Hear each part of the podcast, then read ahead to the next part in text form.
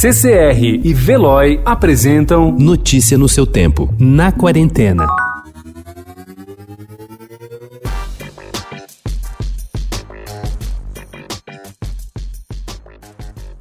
Respirar. A mais essencial das nossas funções. Está aí a pandemia de coronavírus nos provando mais uma vez esse fato, por vezes esquecido no atropelado do dia a dia. Como o mundo parou, se dê a chance de experimentar algo novo. Esse é o convite que o ex-nadador Fernando Scherer faz diariamente aos seus seguidores quando entra ao vivo às 9 horas da manhã para a meditação no Instagram. Nesta semana ele começou a fazer lives para crianças. Yoga e meditação ajudam no equilíbrio dos pequenos durante o isolamento.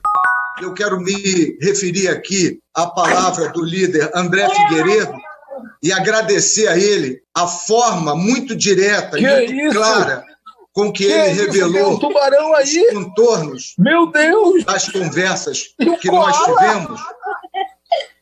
Cristina tem que ligar o áudio, se o áudio está desligado. O clima estava tenso, ninguém se entendia. No plenário vazio da Câmara, onde Rodrigo Maia presidia a sessão, a oposição tentava suspender a polêmica medida provisória do trabalho verde-amarelo. De sua casa, pela tela do computador, o deputado e relator Cristiano Áureo, do PP do Rio de Janeiro, fazia a defesa da proposta. Foi quando risos de crianças invadiram os microfones e telas do plenário e dos parlamentares por todo o país. Gafes online com episódios hilários se espalham pela internet entre entre anônimos e famosos.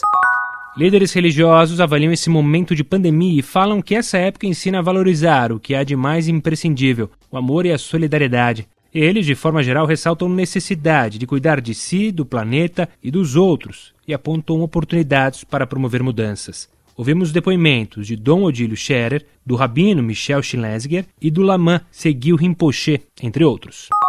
A pergunta já foi feita incontáveis vezes a William Shatner, mas dessa vez a resposta foi um pouco diferente. O senhor consideraria aceitar um convite para interpretar mais uma vez o capitão James T. Kirk de Jornada nas Estrelas na televisão ou no cinema? Eu tenho dito que não, mas olha, se isso significar que a gente terá chegado ao momento em que poderemos sair de casa e voltar a filmar, talvez eu diga que sim. Em Inexplicável, que estreia dia 2 no Brasil, William Shatner investiga fenômenos para os quais ainda não há explicação. Notícia no seu tempo. Oferecimento CCR e Veloy.